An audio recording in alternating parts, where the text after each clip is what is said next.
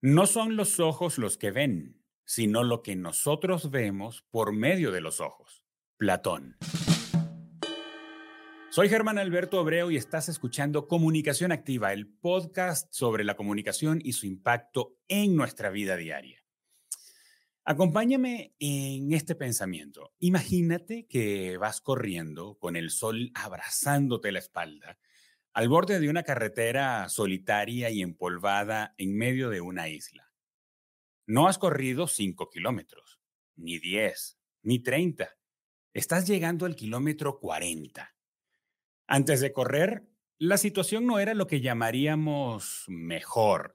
Estuviste montado en una bicicleta pedaleando durante 180 kilómetros. Y antes de eso, Nadaste casi cuatro kilómetros en aguas abiertas luchando con las olas y decenas de otros atletas. ¿En qué piensa alguien que está en medio de una experiencia tan exigente?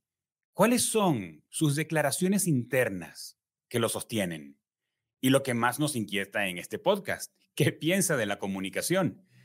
Pues en este episodio nos acompaña Ricardo Sala, Ricardo es un atleta del cuerpo y la mente que aprovecha los aprendizajes que le da la vida para inspirar a otros a vivir con plenitud y propósito.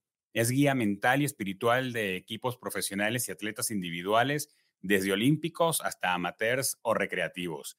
Estudió leyes en México, neurociencias en Londres, un máster en administración en San Antonio, Texas, un doctorado en la Complutense de Madrid y una especialización en relaciones internacionales en la Universidad de Harvard. Eso es lo fácil. Ahora, ha corrido ultradistancia en los Himalayas, en la Patagonia chilena, en Costa Rica, en el desierto del Sahara, en los Alpes y ha competido en 13 Ironman, que Ironman es un triatlón exigente donde se nada, se pedalea y se corre.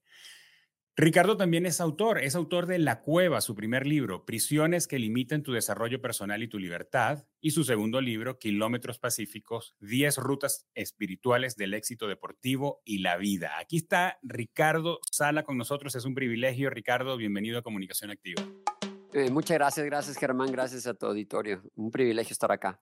No, Ricardo, el gusto es nuestro. Tenemos mucho que hablar, además de, el, además de tu perspectiva. Me gusta mucho tu perspectiva eh, y la manera como conectas con la comunicación. Has vivido situaciones extremadamente exigentes, pero además, pues, bueno, has vivido situaciones exigentes en tu vida porque es lo que te ha tocado, ¿verdad?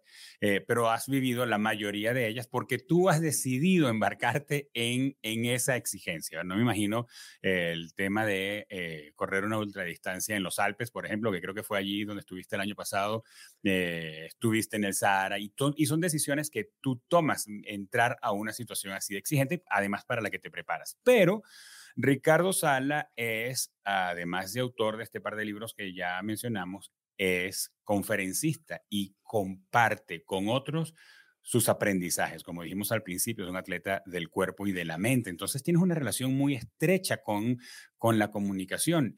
Eh, Ricardo, comienzo con, con, antes de entrar como en materia, eh, con esta primera pregunta. ¿Cuál es la narrativa interior, esa cantidad de cosas que se dice una persona en su cabeza cuando está viviendo una situación extrema, exigente y además solitaria? Bueno, gracias, gracias por la pregunta, muy buena. Y, antes te voy a hacer un paréntesis. Este, el típico autor que ha escrito varios libros, pero nadie los conoce y parece que el público cree que solo hay dos. Sí, hay muchos más, hay otros más, pero bueno, no son tan famosos como mencionas como La Cueva y Kilómetros Pacíficos. Entonces, eh, bien, e, es, esa parte padre, ¿no? Que, que, que, que, ojalá y que después la gente conozca los, demás libros. Pero bueno, ¿qué es, lo, qué es la narrativa? Es decir, ¿qué, ¿qué, qué, es lo que yo puedo hablar por mi propia experiencia, de lo que yo me digo en mi interior? Ha habido una evolución, Germán. Ha habido una evolución. Obviamente no me digo lo mismo que hace 10 años, ¿sí? Eh, va uno madurando, voy yo madurando, pues, repito, voy a hablar en primera persona, y, el sentido de una competencia va cambiando. ¿ok? Al principio lo hacía por, pues por participar, por, por saber, por prepararme, por tener un modo de vida, un estilo de vida que, que te lleva a estos tipos de retos. Conforme va, fui avanzando, fue, fue, fue cambiando de color esta, esta intención y ahora es eh, expandirme. Si, si yo pudiera escoger una sola palabra, cuando yo piso terrenos que no había pisado anteriormente, me expando, ¿sí? Es decir, eh, eh, aprendo, anhelo y esa, esa ignorancia que es, que rige mi vida, la ignorancia de que lo que no sé, lo que no he vivido es enormemente y mayúsculo a lo que ya he vivido, pues es ese, ese, ese motor que me lleva a ir pisando terrenos cada vez más complicados, pero de eso se trata, o sea, e, el riesgo de, la aventura, el, lo, lo, lo, que no sé qué va a suceder. Eso es cuando estoy compitiendo, digo, esto es lo que a esto venía, ¿sí? Sobre todo si vienen cosas nuevas, ya sea mi cuerpo, mente, espíritu, decía, a esto venía. Eh, y por, por último, por terminar, es supervivencia. O sea, la naturaleza del ser humano es, es salir adelante, no importa las adversidades. Cualquier ser vivo de la naturaleza lo entiende, desde un insecto, un pájaro, un pez, lo entiende. Entonces yo quiero eh, honrar esa parte que nos dio la naturaleza para seguir existiendo, eh, pase lo que pase. Y Ricardo, yo, yo me da pena delante de ti decir que yo corro, ¿verdad? Pero yo corro distancias, que para ti debe ser ir al súper un momento y regresar. Pero cuando estoy agotado, cuando siento que he estado sobreexigido esa semana o, o tú sabes, uno no amanece todos los días, cada vez que uno se enfrenta al desafío físico, uno no siempre está en las mismas condiciones no sé con claridad qué cosas nos afectan, pero a veces como que muscularmente uno no está en el mismo tono que el día anterior, etcétera. Entonces yo, pues hay días donde voy diciendo, híjole, ¿para qué? ¿Por qué lo estoy haciendo? Hoy o, o, bueno, déjame ver si un, kilómetro más o me, bueno, me propuse que hoy iban a ser 15 kilómetros, llevo 13, por favor, si llegué hasta aquí puedo con dos más y así, o sea, y a veces me harto de mi propia discusión con mi yo interior, con un yo interior que quiere renunciar y uno que dice, no, brother, no, te, no vas a renunciar, o sea, tú tienes que terminar esto. ¿Qué se dice un atleta como tú y que además has compartido con otros atletas y ayudas a otros atletas a superar eh, momentos de dificultad? No me imagino eh, cuando están de baja por una lesión y los atletas de alto rendimiento son como afectados en su interior, en su propia estima, creen que eh, van a perder su carrera, etcétera. ¿Qué te dices? ¿Qué, te decías en el Sahara? ¿Qué te decías en la Patagonia? Una vez te escuché ah, platicando sobre una experiencia en el, Polo Sur, creo, donde todo se perdió. Tú dejaste de ver la ruta, te diste por, por perdido. Eh, ¿Qué te dices para continuar adelante y no renunciar? Bueno, antes que nada, Germán, eh, la, la incomodidad, cuando empiezas a sentir incomodidad, quiere decir que el reto ya sea, no importa si son 100 eh, kilómetros o si son 5, ¿ok?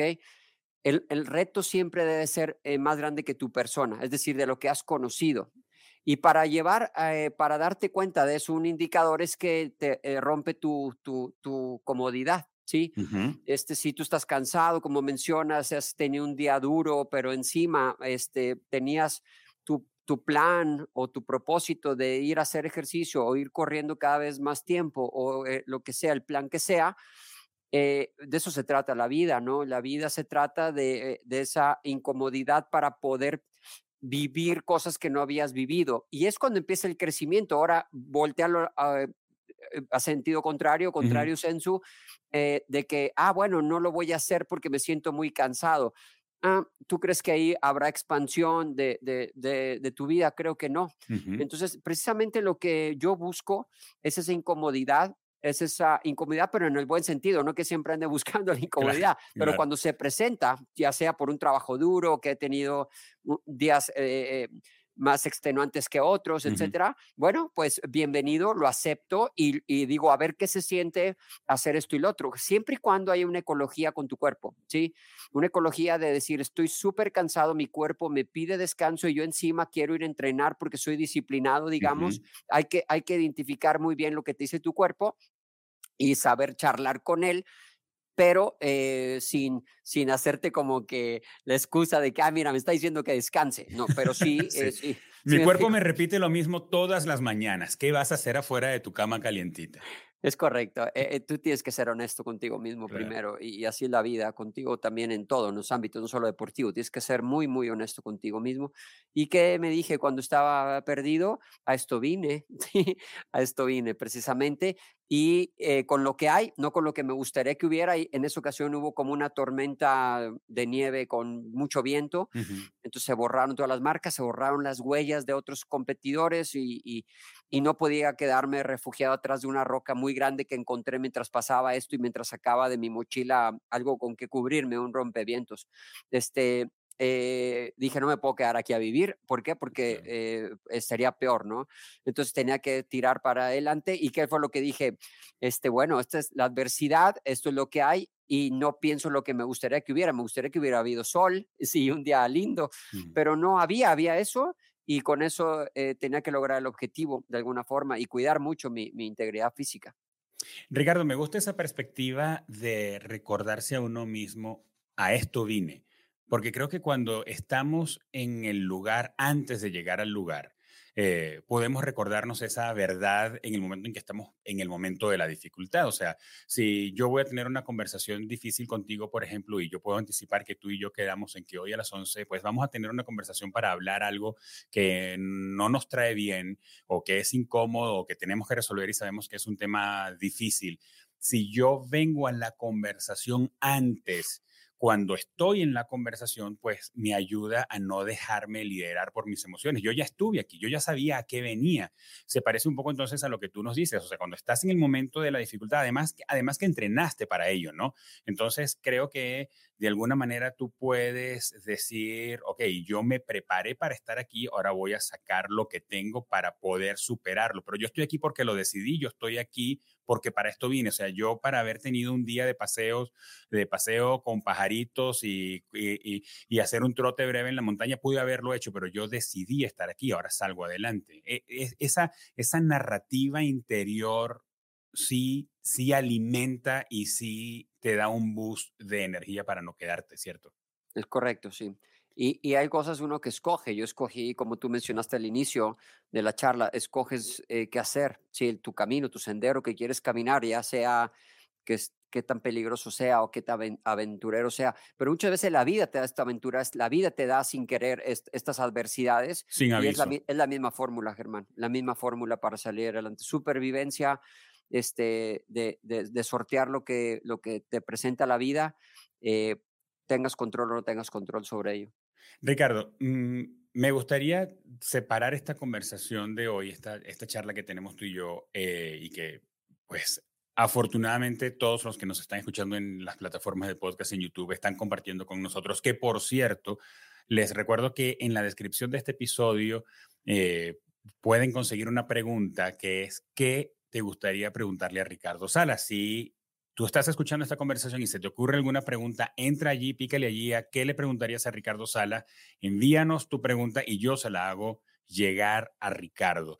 Ah, eh, me gustaría separar esta conversación como en, dos, como en dos escenarios, la comunicación externa y la comunicación interna. Y empezamos con la comunicación interna, ¿no? Así que luego vamos a, la otra parte, a lo que yo reflejo, a lo que yo digo a otros, a lo que yo comunico a partir de mis acciones y de mis actitudes.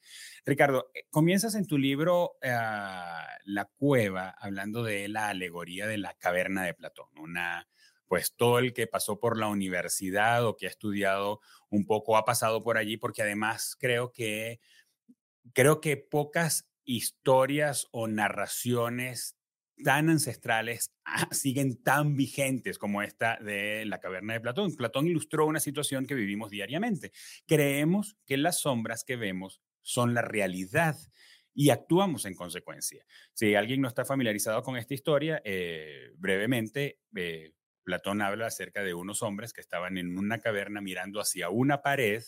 Detrás de ellos entraba por la puerta de la caverna, entraba la luz y ellos lo que veían era el reflejo de lo que la luz reflejaba en la pared frente a ellos, ellos de espalda a la puerta. Y para los que estaban metidos en la caverna, esa era la realidad, lo que las sombras que veían y lo que podían escuchar. Entonces, así nosotros interpretamos, interpretamos las situaciones de los demás a través de nuestras propias experiencias y como comenzamos el episodio diciendo, no son los ojos los que ven, sino lo que nosotros vemos por medio de los ojos, según palabras de, del mismo Platón. Entonces, eh, Ricardo, perdemos de vista que la sombra que yo veo reflejada en la pared es el resultado de la realidad de alguien más. O sea, yo pierdo de vista la realidad ajena para actuar de acuerdo a la mía. ¿Cuál es, en tu experiencia, el antídoto para hacerle contrapeso a lo que creemos? Porque no basta con que yo sé, ok, está bien, yo voy a dudar de lo que yo veo, eh, sino actuar en consecuencia, porque puedo seguir siendo movido por mi ego, por, por, porque yo creo que lo mío sí es la verdad absoluta. Entonces, ¿qué sugieres para hacerle contrapeso a nuestras propias creencias limitantes? Eh, muy bien. Este, primero, ser consciente, ser consciente que lo que sucede en tu interior eh, es lo que se refleja del exterior en el firmamento de tu mente. Este, si eres consciente de que todo lo que estás procesando en tu interior es una interpretación propia de, lo que sucede en el exterior, este, es un primer gran paso. Es un primer gran paso porque eh, ha habido, se separan familias, eh, hay guerras entre naciones, hay, eh, pierdes amigos, muchísimas cosas por creer que lo que tú ves a través de tus ojos es, es y filtrado con tu realidad es la verdad, ¿sí? Es, y, y, y, puede ser que sí y no, depende del tema, y eso sería un gran, gran tema, otro podcast si quieres, pero bueno, eh, el, el, el, meollo de este asunto o, o, la clave de este asunto es estar consciente que lo que tú estás percibiendo, repito, en tu mente, eh, es tu percepción. Exacto. Y y duda de ella. ¿Sí me explico? O sea, otra, otra herramienta que, que yo pudiera compartir que me sirve a mí, duda de tu propia percepción, duda de lo que se refleja, repito, en el firmamento de tu mente. ¿Por qué? Porque e, en, en el ese ir y venir de la luz, de lo que tú estás viendo en el exterior, escuchando, sintiendo, etcétera, en ese filtro que entra a tus ojos y, y después va el filtro en la mente y todo lo que conlleva esta bioquímica interna, neurológica, este, hay un montón de cosas que se quedan dentro y fuera y tú vas filtrando, ¿sí? Y eso es a placer. Otra cosa, Germán, es que todo sucede en nuestro interior, ¿sí? O sea, es decir, alegría, enojo, dicha, placer, este, ira, todo sucede en tu interior, ¿verdad? O sea, en todo lo experimentas en tu interior, pero aparentemente eso que experimentas en tu interior hay una gran, gran influencia de lo que hay en tu exterior, obviamente. Y entonces parecería que las cosas suceden a manera del exterior, cuando en realidad tú pudieras ser eh, el propio director, digamos, de tu película interna y que las cosas sucedan a tu manera, sin importar, obviamente sí importa todo lo que hay en el exterior, porque somos gente que estamos percibiendo el exterior y por algo la naturaleza nos dio el regalo de la vista, de los sentidos, de los cinco sentidos, ¿no? Entonces, eh, aceptas ese regalo de la naturaleza, pero siempre consciente de que las cosas son discernidas de tu, a tu manera. Y yo la sugerencia que quería es que que, sucedan las cosas adentro de ti a tu, a tu manera y no a la manera del exterior. O sea, que, tu película, que tu película no sea de drama ni de terror, sino que sea de aventura y de alegría y etcétera, ¿no? Porque lo que ocurre afuera no podemos controlarlo, lo que podemos controlar es lo que está adentro, ¿de acuerdo? Entonces, eh, lo que planteas es usar usarnos nosotros mismos como una especie de caseta, de cuota o de alcabala, como le digamos en, los países que nos oyen, donde cuando viene una... Eh, un, un, ¿cómo lo llamamos? Una experiencia o un detonador este, o, o, algo que nos afecta, nosotros decidimos, ok, yo voy a dejar que esto me enoje o no. Lo, lo recuerdo en tu libro también donde dices que, en la cueva, donde dices que pues tú decides cómo, cómo reaccionas ante un halago. O sea, te puede inflar el ego y ponerte presumido o no. Finalmente la decisión es tuya. Lo de afuera, el halago, tú no lo puedes controlar. Pero cómo vas a reaccionar a partir de allí, sí lo puedes controlar. Entonces, a partir de allí, Ricardo, ¿cómo ayudas a un atleta a cambiar de una mentalidad de imposibilidad por una lesión, porque viene en una racha de derrotas, ah, porque ha tenido quizá... Em, coach o directores o padres o, personas con voz de influencia en su vida que le ha dicho que no lo vas a lograr y que, que mute, que cambie su, migre su mentalidad de derrota a una mentalidad de campeón. Sí, primero esa lesión eh, que mencionas eh, debe de ser mental emocional, espiritual. ¿sí? Eh, si es una lesión del cuerpo, bueno, es otro tema que lo repare el cuerpo. El, el, cuerpo es nuestro verdadero doctor, obviamente con la ayuda de la medicina o lo que haya sido la lesión.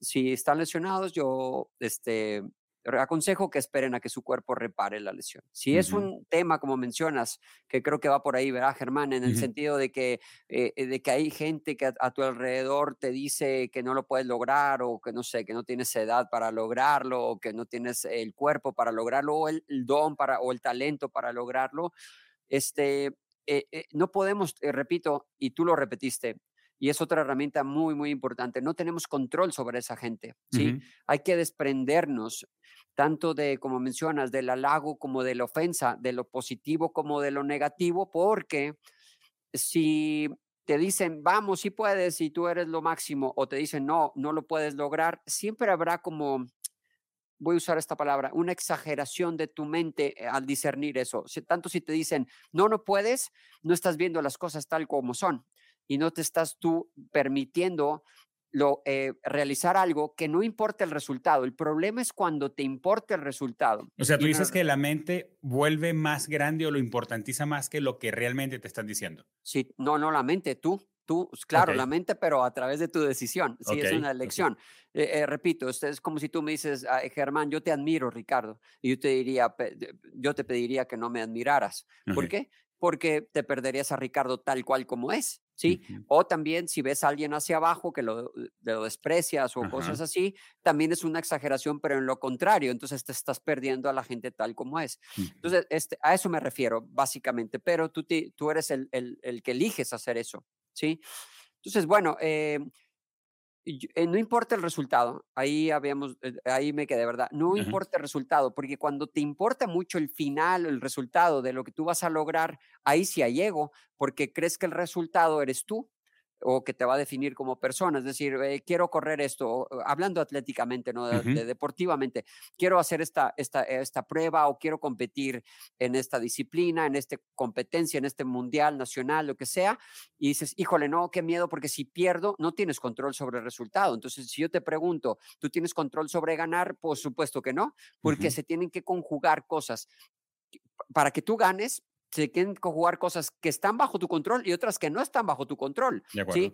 Eh, igual cuando pierdes, se conjugan cosas que están bajo tu control y no. Claro que las probabilidades de conseguir el objetivo aumentan si haces las cosas que son 100% responsables tuyas, como una actitud positiva, haber entrenado, haber comido bien, descansado bien, este, estar eh, mentalmente óptimo, etcétera. ¿sí? Eso si tú lo haces al pie de la letra, lo que sí está bajo tu control, el resultado no te lo garantiza, pero aumentan las probabilidades. exactamente, aumentan las probabilidades. Sí, así es. Entonces el resultado no importa, lo que importa es el proceso, el camino. Eh, si tú te enamoras del proceso, el resultado tendrá el, que del que tenga que ser, no tienes control sobre él. ¿sí? Entonces el resultado nunca importará, entonces eso te libera mucho del ego. Y aparte lo que te digo, el resultado no te va a definir, el resultado no eres tú, el resultado es tuyo, sea el que sea, pero no eres tú. Sí, yo puedo, em, a ver, identificarme con lo que dices de que el resultado no te define y es algo que creo que tenemos como a los que son competitivos, eh, es algo que constantemente tenemos que recordárnoslo porque podemos ser sensibles o muy susceptibles a querer seguir o no de acuerdo al resultado o al promedio o la racha de resultados.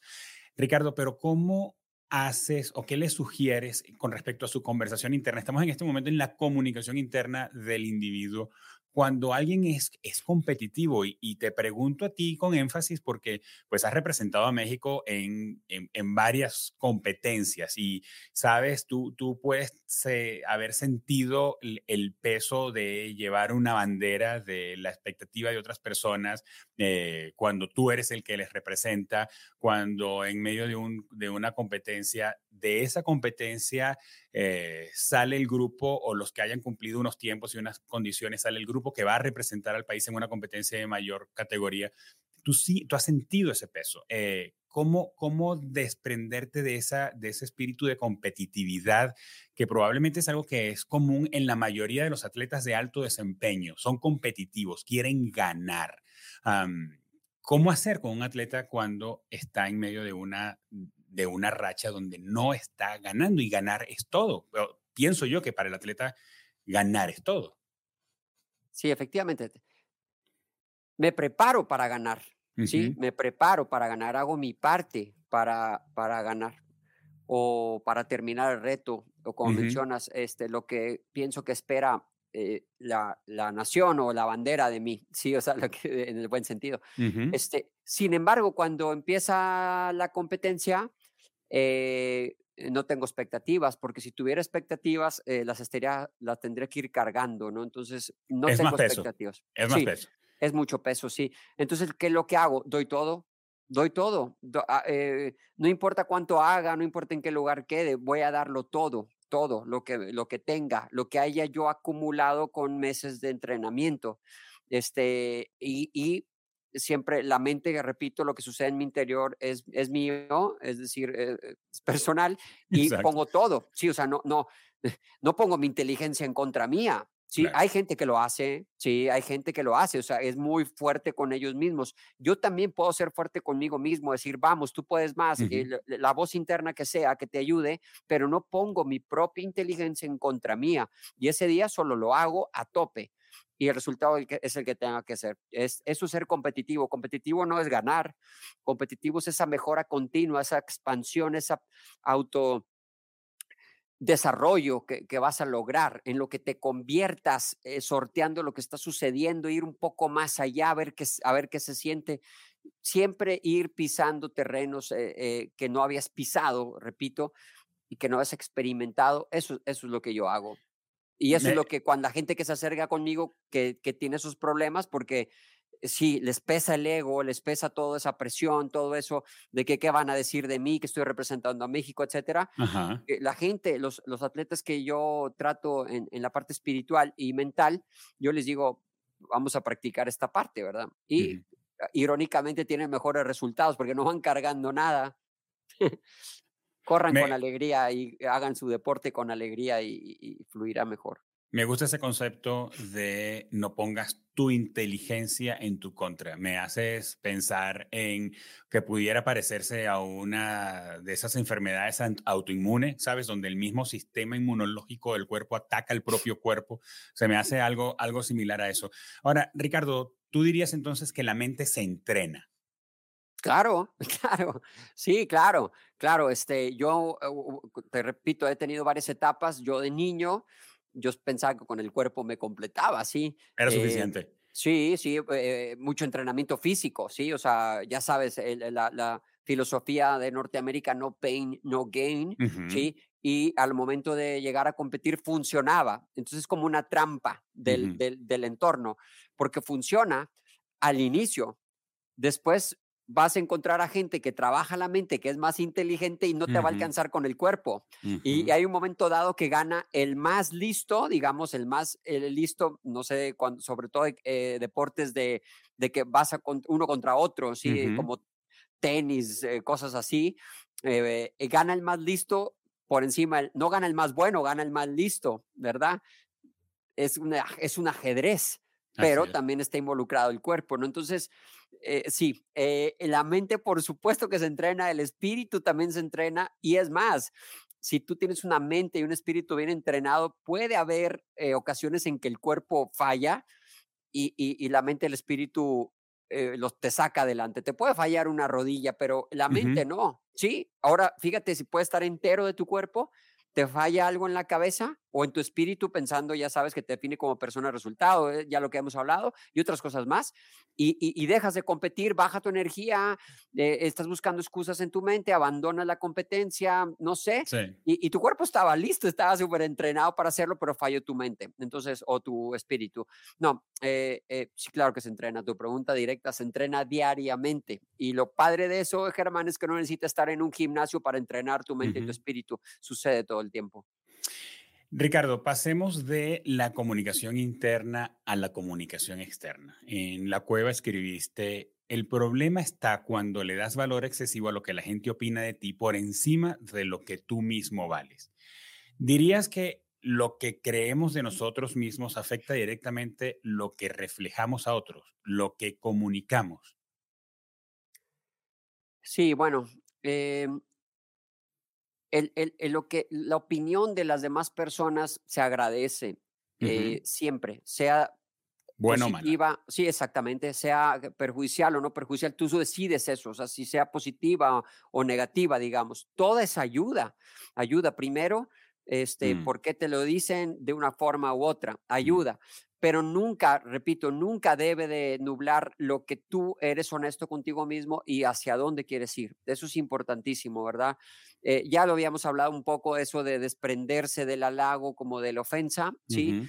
este, eh, y eh, la opinión de las personas, te repito, siempre se agradecerá, siempre se agradecerá, pero tú tienes la última palabra siempre en tu interior.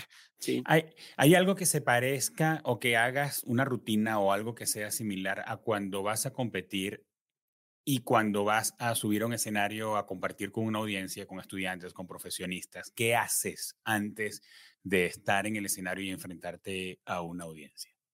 Sí, en, en, la etapa, bueno, en, en, la parte que repites de, de como conferencista, sí, o cuando estoy en un escenario, este, eh, hago como bullets de lo que voy a hablar, sí, y visualizo eh, apertura total, sí, es decir, eh, la audiencia que sea, eh, a veces me imagino que hay una persona en el público, a veces me imagino que hay mil personas en el público para poder abarcar esa parte de los diferentes escenarios. Eh, sin embargo, repito, cuando entro a un escenario no tengo ninguna expectativa y... Enfrentes eso igual que una competencia. te preparas, pero comienzas sin expectativas. De hecho, de hecho no recomiendo como uso personal tener expectativas en la vida. es como es como una imaginación excesiva. Ok. Sí, sí entonces es lo que hago. Yo no sé si, yo no sé de dónde llegó, ¿ok? Pero cuando yo estoy en un escenario, como en una parte del deporte, me siento en mi hábitat, ¿sí? O sea, realmente hay cero incomodidad. De hecho, me siento mejor que, que, que si estuviera en otro lado. Mucha gente no me creerá, pero yo soy introvertido, la verdad que sí, me gusta estar solo, soy callado, eh, eh, Parecería que no, pero sí. pero cuando yo compito o cuando estoy en un escenario, me, vacío de esa forma eh, porque es lo que me nace y para eso estoy ahí, para comunicar y para, no sé, agregar alguna pieza de valor, un comentario que, pueda cambiar tu perspectiva, pero sobre todo que, que, no demos por hecha la vida de donde estamos, sino que hay que expandirnos lo más que podamos. Cuando te bajas del escenario o cuando ves notas de prensa, ahora yo preparándome para, para este episodio, volví a googlearte y me consigo con un montón de notas de prensa. Eh, cuando eres el invitado o de alguna manera la celebridad al lugar donde tú estás, ¿cómo manejas esa, esa situación? Y, y creo que te lo pregunto a ti, Ricardo, Primero porque sé lo que piensas y, quiero que lo compartas con la audiencia, pero en segundo lugar porque no es el resultado, en tu caso, no, bueno, creo que en el de nadie, no es el resultado del azar, o sea, tú has llegado allí por medio de un proceso, tú has llegado a las cosas que crees y a tus convicciones por medio o a través de un proceso. Entonces, cuéntanos qué, no solo cómo lo manejas, eh, sino desde la perspectiva de ayudar a otros a manejarlo. ¿Cómo manejar, por ponerlo entre comillas, la fama en medio de, una situación de humanidad? Es un ser humano que ha tenido logros, pero la gente admira eso. ¿Cómo lo manejas? Eh, eh, siempre voy a apelar a la naturaleza. Mi, mi maestra, mi fuente, siempre será la naturaleza, siempre. Eh, lo aprendí cuando estuve en, los monasterios en, Nepal, eh, gracias a mis maestros monjes. aprendí que la naturaleza te da las verdaderas respuestas. ¿Por qué te digo esto? Somos iguales. Si un insecto o un ave o un tigre en la sabana no se cree por encima de otro porque sea más rápido, porque case más, eh, más, más presas, porque construya una hormiga eh, más o cargue más peso y construya sus, sus cuestiones para protección adentro de la tierra o debajo de la tierra. No se cree, e, e, e, ese insecto es hormiga y es hormiga. El saltamontes es saltamontes y saltamontes, el león y el tigre. Entonces, así me siento. Yo soy exactamente igual porque soy un terrícola, ¿sí? Eh, y no importa lo que yo haga o lo que tú hagas, no importa para nada, lo que, porque no te define todo eso. Todo eso son logros tuyos y son como una bolsa, ¿sí? Yo me imagino, por ejemplo, lo que tú mencionas, este, que fue al Everest, que corrió en el Sahara, que en la Patagonia chilena, que todas los, eh, estas cuestiones, yo las pongo y están al lado mío, pero no soy yo. El problema es si yo creo que soy esa bolsa. No soy esa bolsa, eso mm. está afuera de mí y yo he escogido que le meto a la bolsa. También hay cosas que no muy deseadas y las sigues incorporando, ¿sí? Entonces, si no somos nuestros logros que somos, pues es una super pregunta y te la contesto, y te la contesto. Somos nuestra presencia, nuestra simple presencia. Entonces, ¿qué, ¿quién soy yo para ti y para tu público? Mi presencia en este momento. Ese soy yo. Lo demás está en esta bolsa que tengo aquí a un lado mío, pero esa bolsa no es necesaria más que para yo alimentar algún consejo o algo que estamos hablando, ¿verdad? Pero no soy yo. Entonces, eso me ayuda muchísimo porque tú y yo y todo el resto de la gente que nos está escuchando somos totalmente idénticos, somos seres humanos y mi misión es ser un ser humano que en esta breve vida, que no es nada, es súper rapidísima, Así es. este, yo me pueda expandir lo más que pueda, ¿sí? Y pueda conocer cosas que no conozco y que son infinitamente más de las que conozco y que me llevará toda la vida a explorar cosas que no conozco en mi interior y en mi exterior, me llevará entretenido toda la vida haciéndolo. Ricardo, ¿qué te motivó a comunicar? ¿Qué te motivó a prepararte para tener conferencias para, para escenarios, para públicos presenciales, eh, para dar entrenamientos a organizaciones, para escribir libros? ¿Qué es lo que te mueve a ser un comunicador? Es la necesidad de compartir, Germán, la necesidad de compartir lo que a alguien le pueda servir, ¿sí? Así como yo soy también consumidor de gente así, Sí, o sea, yo también soy consumidor tuyo, que tienes unos buenísimos podcasts, soy consumidor de otras personas que escucho y que puedan sumar en mi vida para seguir, repito, creciendo en ese sentido y no quedando estancado, ¿no? Entonces, eh, esa necesidad eh, eh, nació. Ahora me di cuenta sin querer. ¿No crees que yo dije, ah, algún día seré, este, sí, que sea consejero de alguien o que sea lo que sea, ¿no? Este, no, no. Te conseguiste con esta pasión en el camino. Exacto, sí, gente que me decía, pláticas desde iniciar en, en, una charla de hogareña, o si por ejemplo tú y yo vamos a un día y coincidimos de que, ah, te invito a cenar o lo que sea, y empezamos a hablar de cosas más profundas, o, o tú haces preguntas de cómo te ha ido en esta competencia, o cómo te preparas, y empiezas a ver, y empiezo a notar que, la gente le servía lo que yo decía, incluso, ah, mira, yo ya empecé a comer una vez al día, como lo hago, ¿no? Este, hay unos de 24 horas y me ha servido mucho. Entonces, sin querer, me empecé a dar cuenta que había influencia en las vidas de otras personas y, bueno, pues hay un momento dado en que ya te metes en este asunto de, de, compartir. Sí, sí. Ahora que lo dices, Ricardo, creo que es un privilegio que yo no sé si eh, puede ser un privilegio compartido con una responsabilidad. Cuando tenemos experiencias que nos suman y nos hacen mejores desde cualquiera de nuestros escenarios en los que vivimos, ¿verdad? Mejores relacionalmente, mejores con nuestro propio físico, con nuestra propia salud. Y es una especie entre privilegio y responsabilidad eh, compartirlo con otros y no quedarnos. Hemos, eh, tú y yo hemos coincidido, yo he tenido el privilegio de, de, producirte algunas conferencias, hemos juntos compartido en otras, pero además de eso, ahora que lo dices, lo de tu, lo de tu régimen alimenticio, eh, que es singular, no porque seas el único que lo hace, sino porque no es popular. Pero recuerdo en una oportunidad donde tú me comentaste acerca del zumo de limón y yo lo hablaba en uno de mis, de mis reels en Instagram no hace mucho, que forma parte de mis hábitos y forma parte de mis hábitos desde hace, desde hace como dos años que tú y yo lo hablamos. Entonces, eh, puede ser, eh, probablemente tú no recuerdas cuando me lo dijiste, no lo hiciste con intención y así actuamos, pero cuando compartimos las cosas buenas que nos ayudan y nos sirven, termina siendo que la experiencia que vivimos no es para nosotros, es, eh, es para que lo compartamos con alguien que no va a tener la misma experiencia, pero le podemos compartir el resultado para que su vida sea mejor. Tienes razón, no recuerdo cuando te lo dije. Así es. Oye, Ricardo. Sí. Muchas gracias por regalarnos este tiempo en comunicación activa. Ha sido una charla muy enriquecedora. No, gracias a ti, gracias a todo tu público, este, y, me encantaron las preguntas, Germán. Muchísimas gracias, muy padres. No, gracias a ti, gracias a ti por estar aquí con nosotros y los invito a que entren en la descripción de este episodio para que consigan los links que los conectarán con Ricardo Sala. Ricardo Sala es muy activo en Instagram y en Twitter y también le dejaré los links para que compren sus libros, al menos los dos que yo sé que están disponibles en Amazon, que es ah, La Cueva y Kilómetros Pacíficos. Sí, y La Cueva es el último de Kilómetros Pacíficos. Eh, es el primero, al anterior, ok. Eh, sí, pero creo que les ha gustado más La Cueva porque La Cueva se convirtió en bestseller y Kilómetros Pacíficos aún no, pero este, creo que La Cueva eh, puede servir mucho. Y para los deportistas, obviamente, Kilómetros Pacíficos son herramientas más enfocadas al deporte. Súper, Ricardo. Mil gracias, un abrazo. No, al contrario, gracias a ustedes y un abrazo a ti y a todo tu público.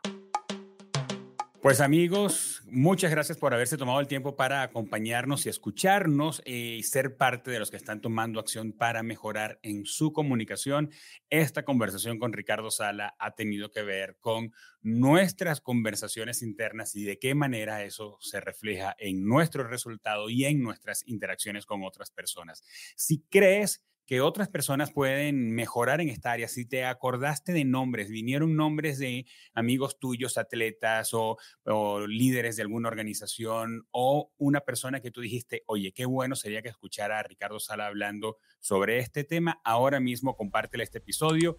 Regálanos cinco estrellas en tu plataforma de podcast favorita. Escríbenos en los comentarios de YouTube. Te leo y te respondo. O cuéntanos en tus redes sociales qué fue lo que más te gustó de este episodio usando el hashtag comunicación activa. Y por supuesto, lo más fácil que puedes hacer es darle seguir a este podcast y tener un episodio nuevo el martes de cada semana. O necesitas ayuda para llevar las comunicaciones de tu marca a otro nivel, visita www.kipusmx.com y escríbenos para ponernos en contacto contigo lo antes posible te dejo el link también en la descripción. Este podcast es una producción original de Kipus y es posible gracias al compromiso y profesionalismo de Mariana Moreno en la producción, Eva Daniel Abreu en la coordinación de redes sociales y Oscar Osorio en la edición y postproducción de audio y video. Nos escuchamos en un próximo episodio. Hasta pronto.